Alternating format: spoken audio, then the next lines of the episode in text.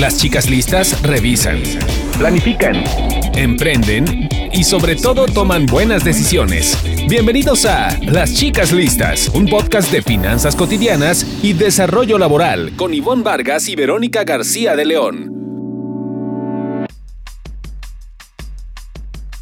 Qué gusto nos da escucharnos de nueva cuenta en otro podcast de Chicas Listas. Y como siempre, bueno, este, yo estoy encantada de platicar con Verónica García, mi cómplice en este podcast. ¿Cómo estás? Bien, querida, querida Ivonne. Eh, pues comenzando el año con muchos, muchos deseos de que, de que este sea un, un año muy, pues con mucha salud, ¿no? ¿Qué más podemos desear? Eh, porque con la salud ya lo tenemos todo. Es una un lugar común y una frase muy hecha ya, pero pues creo que siempre muy vigente, ¿no? Oye, Vero, bueno, y ahorita que mencionas salud, fíjate que yo creo que un deseo que, está en todos, por cómo terminamos el año y, arrancamos, es pues tener esa salud emocional. Nuestro podcast va muy en, en, línea, bueno, la primera parte de este podcast va a estar muy orientada a, a cómo identificar eh, pues un estado de ansiedad en el que creo que de alguna u otra manera, pues todos hemos estado, o todos estuvimos así en el 2020, porque nos enfrentamos con un, este, pues con, con el encierro, con impacto en nuestra vida profesional, con impacto en la vida familiar, ¿no? Este, y entonces, ¿cómo, cómo saber que estamos ya en ese caminito de ansiedad? que puede desencadenar en algo mucho más fuerte, en, en un estado este, pues físico y emocional que, nos va a hacer que andemos pues mal o muy bajos de batería como para desempeñarnos profesionalmente. Y esto es cuando llegas al grado del burnout o cuando llegas a ese grado de sentirte totalmente quemado con lo que respecta a tu vida profesional y un poco personal. Entonces vamos a estar platicando de esto, Vero, pero déjame antes recordarles que nos den comentarios en redes sociales. Ah, claro que sí, muy, muy importante. Eh, pues si, si quieres dar tu Twitter de una vez. Así es, les recordamos, bueno, nos siguen en nuestras redes, en, en, mi caso en Twitter, arroba Vargas Ivón, y en Facebook Ivón Vargas Oficial. Y también recordar que nos den comentarios sobre el podcast que escuchan, esto es muy importante también. Sí, pronto ya tenemos la, tendremos las redes sociales de, del podcast. Eh, mi Twitter es eh, V García de León y en Facebook me encuentran como Verónica García de León. Las chicas listas emprenden. Hoy, hacerlo es una gran solución al panorama económico y laboral.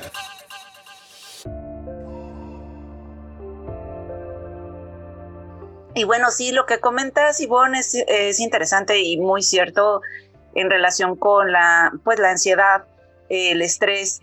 Eh, hay estudios incluso que, que han detectado pues, un incremento en estos estados dentro de la población mexicana.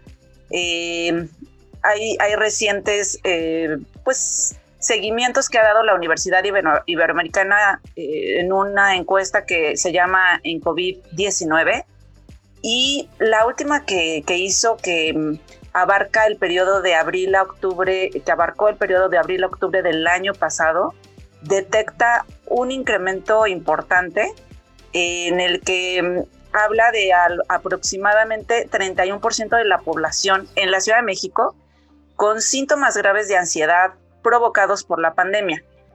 Y sobre este tema tenemos el testimonio de Mercedes Baltasar, eh, una mujer profesionista de 35 años que ha sufrido episodios eh, recientes de ansiedad.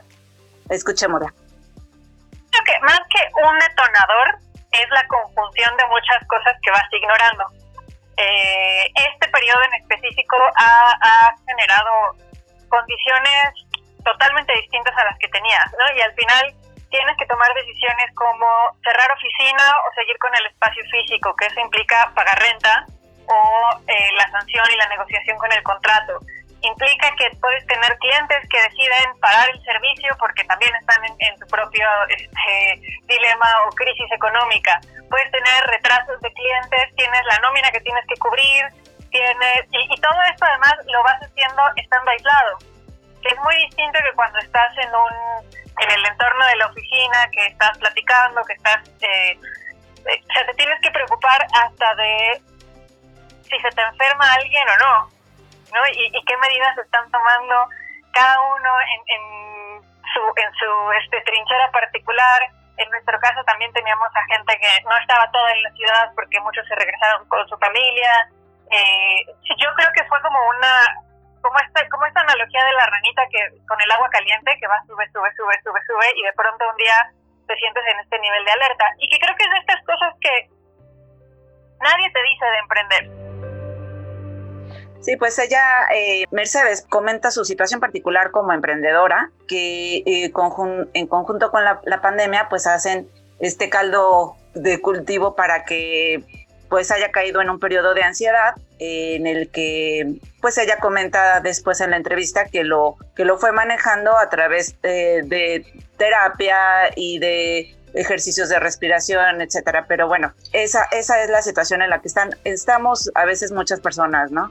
Yo, yo creo que eh, algo que menciona, eh, eh, interesante ver que nos relacionamos o nos vinculamos de alguna manera con eso, es esta cuestión de cómo vas armando tu carrera un poco en solitario a veces cuando estás en esta parte de, ser empresario, porque tienes que ir resolviendo todos los días, de, tomando decisiones, más bien diario, eh, sobre cosas que te pueden generar esa ansiedad profesional, eh, que, es desde ir pues resolviendo un tema de impuestos, ¿no? Por ejemplo, em, yo tengo algunos amigos que justo en esta pandemia dijeron, bueno, ¿qué hacemos?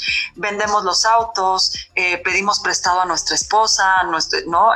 A los amigos, para no, para no perder la nómina, para no dejar a gente sin empleo. Y pues sin duda son cosas que como las vas teniendo en el día a día, te incrementan esta, esta ansiedad que muchas veces ya es parte de nuestra personalidad es eh, eh, la ansiedad tiene que ver con cómo reaccionamos. Por eso es tan importante el tema de la resiliencia, ¿no? Dicen los expertos ahorita es cómo reacciono ante una situación, la documento y luego tomo una decisión.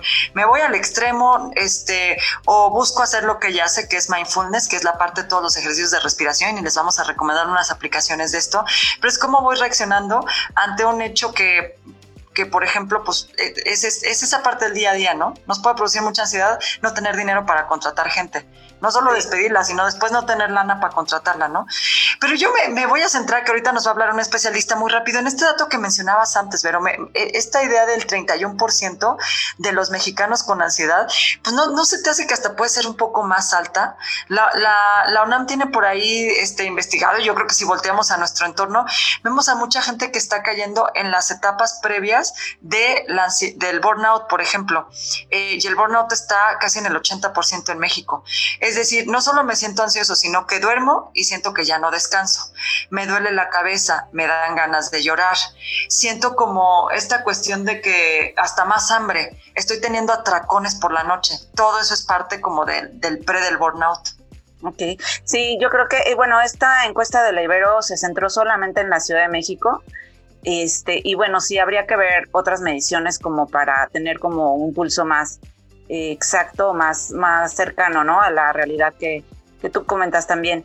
Pues mira, eh, sobre el tema, entrevisté a Patricia Iribe Mesa, que es coach de alto rendimiento con especialidad en manejo de emociones, y ella comenta un poco el origen de dónde viene eh, la ansiedad en estos tiempos. Si quieres, la escuchamos también.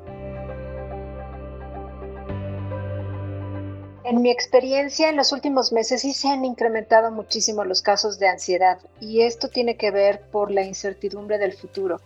El mundo nos ha cuestionado, nos ha estado sacudiendo, lo que nosotros considerábamos bajo nuestro control ya no está bajo nuestro control y la verdad es que nunca lo ha estado, pero las personas estamos empezando a sentir que nuestro piso firme, el que nos daba seguridad, se ha sacudido y nos sentimos inciertos ante el, futuro. Y esto está generando muchísima ansiedad hasta las personas más serenas, más tranquilas y con menos estrés. Y, y, tiene que ver con que no terminamos por aceptar el presente, no terminamos de soltar el pasado y no queremos ver el futuro con optimismo. Entonces la invitación para las personas que en estos últimos meses han sentido que se ha eh, despertado o empezado a sentir estos síntomas de ansiedad que empiecen a, visualizar un futuro prometedor en donde se enfoquen particularmente en las cosas que están bajo su control. Y las cosas que están bajo el control de cada quien son nuestras emociones, es lo que nosotros podemos hacer, nuestros actos, y qué está bajo mi control es qué puedo hacer yo por mí hoy, qué puedo hacer yo por los, mis seres queridos, qué puedo hacer yo por mi comunidad. Enfocarse en lo que está bajo nuestro control. Pues esa es como la recomendación general de, Patricia y creo que muy, muy pertinente. Se dice fácil, no sé si estás de acuerdo conmigo, Ivonne, se dice fácil y sí puede ser que, en medio de pues la adversidad, de las situaciones complicadas de la vida, nuestra mente nos gana, ¿no? Eh, y si perdemos ese control, pues eh, vamos a, al futuro como catastrófico. Como dicen, esta, esta parte andamos futureando todo el tiempo, este, ¿no? Que es, que es justo ya, es, se dice sencillo, no, no, no siempre lo es, pero es básico eh, concentrarte justo en el, en la parte de qué sí puedes controlar y qué sale de tu de ese control. E, en este caso, una pandemia por COVID sale de tu control, pero lo que sí puedes hacer es decir, pues cómo reacciono ante este hecho, me doy un atracón de comida o en lugar de eso me voy a hacer ejercicio. ¿no? Creo que son esas cosas que sí, que están mucho en tu control. Y fíjate, Vero, que, que algo que, que menciona, que, que, que, habla mucho este tema de la ansiedad, yo quisiera por aquí hacer un espacio para recomendarnos este libro, este, Vero, que se llama No aguanto más, y es un libro que escribió eh, María Beatriz Quintanilla, publicado por el IPADE, por esta escuela de negocios, este, que, que tiene por ahí un programa especial dedicado a mujeres, un, sí, un programa académico con enfoque a mujeres. Y fíjate que ella en este libro habla de la ansiedad, pero me llama mucho la atención que habla de cómo puede, eh, este, cómo sufres más este tipo de cosas cuando tienes una personalidad tipo A. Dice que las personas que tienden a la ansiedad y, este, así en un estado muy fuerte tienen esto. ¿Cómo se definen? Y vayamos haciendo aquí a lo mejor, Vero, yo voy a sacar mi, mi hojita y mi lápiz para hacer un checklist de esto. Bueno, a ver, ¿quién tiende más a sufrir estas cuestiones de las crisis? Las personas que son competitivas, que todo el tiempo se sienten presionadas por el tiempo y tienen una necesidad excesiva de control. Punto número dos, hay una inestabilidad emocional. Esto, pues un poco ella dice, ya traes como una bronquita de algo, por ejemplo, no he pagado los impuestos de mi empresa durante el año, se me viene el COVID y ahora menos dinero voy a tener para esto y me siento como totalmente descontrolado, descontrolado en lo familiar.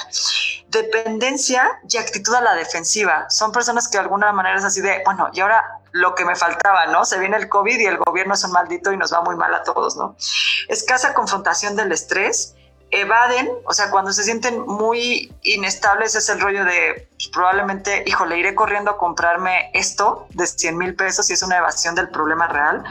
Este, bajos niveles de fortaleza, se sienten como el tiempo así de, híjole, no sé, no, no alcanzo a sentirme fortalecido con nada, ni con mi familia, ni con la pareja, ni nada. Y una última, las personas que están en un estado de neuroticismo, es decir, hostilidad, depresión, me siento vulnerable, tímido y acomplejado, tienden a enfrentar con una con mayor dificultad esta, estos momentos de crisis que se vienen, como puede ser el, el, COVID o puede ser que México entre en, una declave, en un declive perdón, financiero y entonces está mal. Y en este libro algo interesante, muy rápido chéquense todos los casos que menciona, porque están documentados casos de personas que dicen, yo empecé por levantarme a las 3 a.m. y ya no poder dormir, y luego cómo fue aumentando esa ansiedad hasta estar completamente enfermos. Buenísima, buenísima recomendación. Y fíjate que en la, en la entrevista que le hice a la coach, a Patricia, ella comentaba dos cosas muy importantes. Creo, la primera es eh, que hay que detectar una situación de ansiedad o de estrés que, que ya entra dentro de lo, lo, médico o lo que ya tenemos que consultar con un, especialista. Y ella marcaba como un indicador importante el que ya dejamos de ser funcionales. ¿sabes?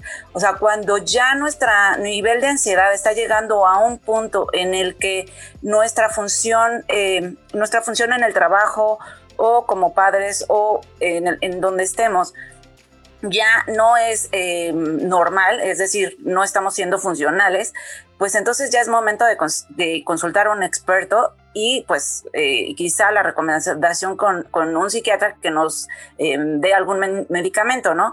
Pero antes de llegar a ese nivel, quizá hay avisos, ¿no? De que pues el estrés está subiendo, la ansiedad está subiendo y podríamos em, ir paliando esos, esos estados con otro tipo de recomendaciones. Y aquí es donde entran eh, pues ya también eh, las recomendaciones de respirar, ¿no?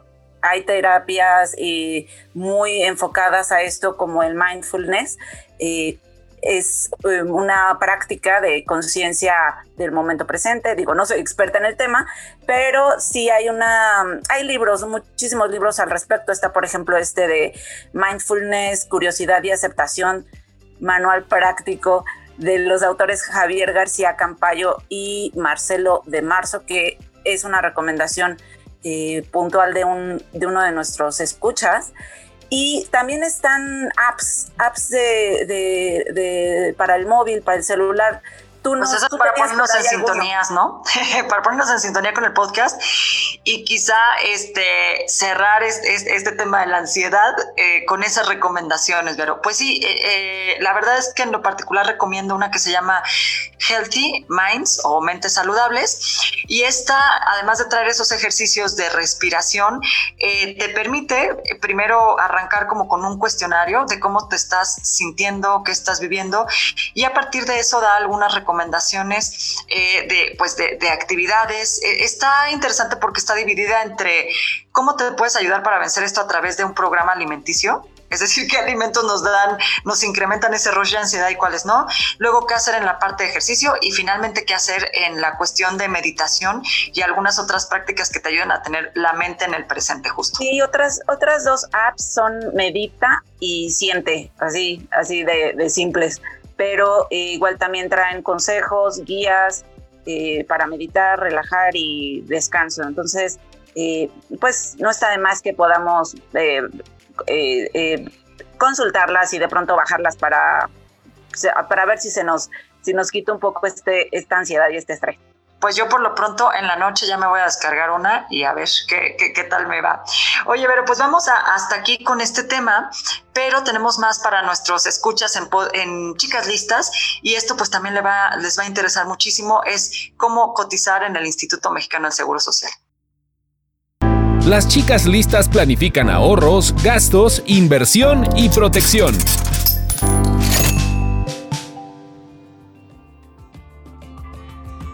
Y pues eh, en este contexto igual de, pandemia en el que pues ha habido tanto, tanto desempleo, eh, muchos estamos en la situación de ya no seguir cotizando ante el IMSS porque pues ya no estamos como tal contratados en una empresa. Entonces, eh, investigando sobre este tema a petición de amigos, encontramos que hay distintas maneras de continuar tu cotización en el IMSS y pues no perder este, este derecho tenemos el testimonio también al respecto de Francisco Rivera. Bueno, te platico que hace un año decidí cambiarme de trabajo y pasé del régimen de salarios a honorarios. Y pues bueno, no quise dejar de, cotizar en el IMSS para seguir acumulando semanas y poder tener el mínimo requerido para poder este, pensionarme. Entonces recurrí a la modalidad 40, en el que tú haces tus aportaciones voluntarias. Y es una modalidad que, te, pues que es muy útil para cuando no tienes una relación patronal, pero quieres seguir haciendo tus aportaciones para, para tener una pensión.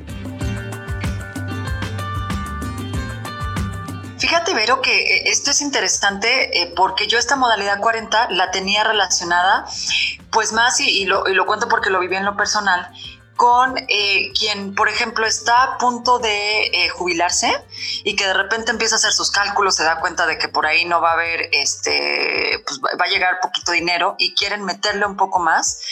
Un año, dos años antes de jubilarse, entran a esta modalidad 40 que te permite hacer tus propias aportaciones eh, o tus aportaciones extras a, lo que te, este, te tienen dado de alta con el número de salarios mínimos que te tienen dado de alta. Y digamos, ya al momento de que metes tu papeleo y tal, tienes un tipo de, ingreso, de jubilación, pues un poquito más decorosa. Y cuando digo decorosa es que estamos hablando de personas que yo conozco que tienen una jubilación, eh, un, un, dinero de, pues, por ejemplo, menor a 5 mil pesos y que de repente uno dice, híjole, ¿y esto para qué te alcanza? Y cuando empiezas a cotizar mediante esta manera, estás pues arriba de los 12, 13 mil pesos, ¿no? Entonces hay que tenerlo en cuenta y, me llama la atención esto que él dice, yo mismo he aportado. Les he, les he de contar que yo en, la particular, en lo particular estoy también en esta modalidad. Y es cierto que doy un dinero un poquito más, este, o sea, doy una cantidad mensual a veces más fuerte, pero sí es una manera de asegurarnos que cuando estemos en el retiro vamos a tener un poquito más de, dinero ahorrado. Solo mencionar que la modalidad 40 te permite seguir eh, cotizando o acumular semanas eh, de, antigüedad para al final tener el mínimo requerido de 500 eh, semanas bajo la ley de 1973 y de 700 semanas con la reforma reciente bajo la nueva ley del 1997. Y bueno, pues platicando con Juan Carlos Rodríguez Romero, jefe del Departamento de Supervisión de Afiliación y Cobranza del IMSS, él nos detalla otros seguros y otras modalidades. Así que lo escuchamos.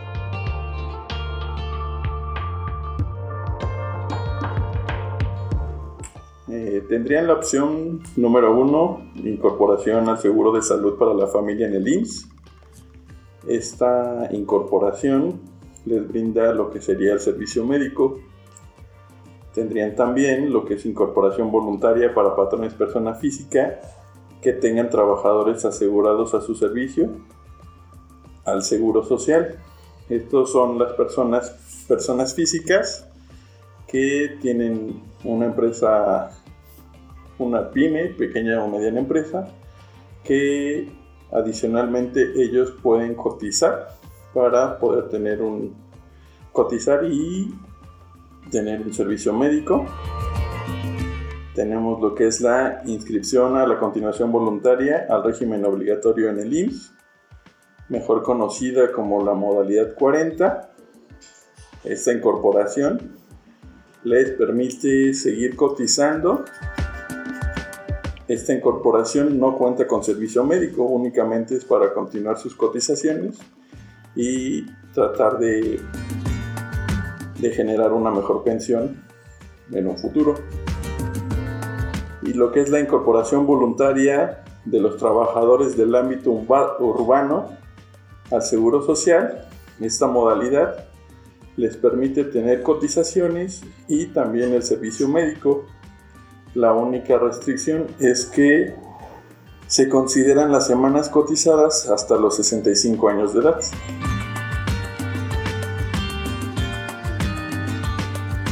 Pues realmente sí hay varias opciones para seguir cotizando. Aquí lo importante es que, ¿qué es lo que quieres? no? Si ya estás eh, de manera independiente eh, y no tienes, por ejemplo, un seguro de gastos médicos mayores, sí es importante quizá que te afilies al IMSS para el seguro familiar, ¿no? Que es el que menciona al principio el funcionario. Y si lo que quieres es solamente seguir cotizando en el IMSS para no perder o para seguir acumulando semanas para al final obtener tu pensión, pues entonces puedes eh, tener la opción de la modalidad 40 que dice Francisco Rivera o también eh, hay otra modalidad que es la de trabajadores del ámbito urbano que también menciona él eh, y que pues todas estas opciones, todas estas modalidades están en la página de, del IMSS, incluso están los costos de ella, por ejemplo, el seguro familiar eh, tiene un costo por miembro de familia desde 4 mil pesos hasta 12 mil y el monto va incrementando conforme va incrementando la edad del asegurado. Entre mayor edad es mayor el costo. Entonces, también se puede consultar en la página del IMSS, ims.gov.mx, diagonal trámites, diagonal IMSS 02030C. Es, Ay, pero qué, bueno que. Oye, me encanta, me encanta que nos des tanto. Seguro nuestros amigos tienen una pluma las páginas. Sí, bueno, y si no, y, si no que regresen a escuchar esto, porque a veces de verdad que no entra a estas páginas, sobre todo las páginas que son del sector público, y te pierdes entre la navegación, ya no sabes cómo llegar al punto directo de las cifras, y eso es lo que nos interesa aquí en Chicas Listas. Pero bueno, todas las modalidades que, menciona el, funcionario las encontré en, la página del IMSS. O sea, no hay, no hay necesidad ni siquiera para, eh, de hablar para, para enterarte de ellas. Eh, entonces ahí las pueden encontrar nuestros amigos.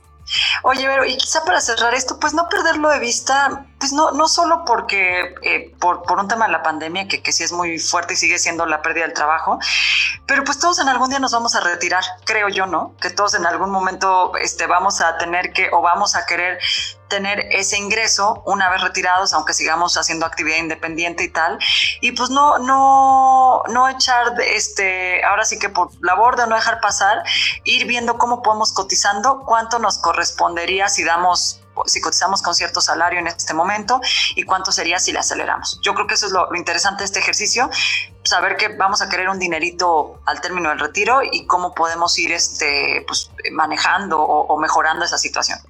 Así es, que será un tema que seguiremos tratando en, en, otros, en otros programas. Así es. Yo me quiero despedir, Vero, este, con estas recomendaciones. Este fue nuestro podcast de, apps y, eh, y, de aplicaciones, ¿no? O, más bien de, de, programas que pueden encontrar en Internet.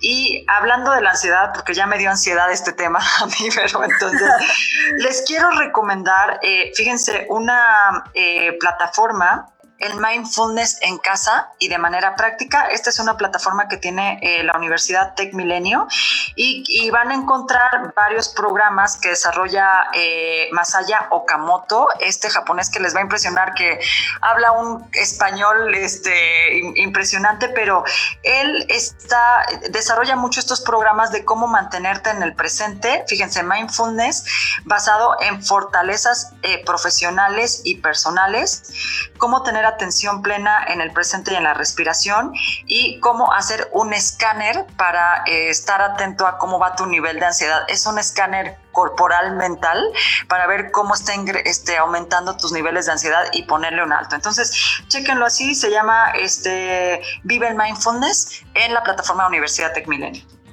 Súper bien. Y bueno, pero pues nos escuchamos en el siguiente podcast que les vamos a estar platicando de pequeños fraudes que estamos viviendo, ¿no? Este, en este momento nos están haciendo robo hormiga en muchos servicios eh, eh, de casa y de, cosas que estamos viviendo, así que tenerlos en cuenta, pues porque hay que tener el dinero este, bien contadito y bien ahorradito en este momento, ¿verdad? Sí, caray, es un tema súper interesante para el próximo programa porque al parecer la pandemia también abre... Ya nos obligamos a platicar de esto, Vero. abre la oportunidad de de, fraudes y, es algo muy, muy presente. Así es que no nos dejen de escuchar en el próximo episodio y que tengan excelente semana.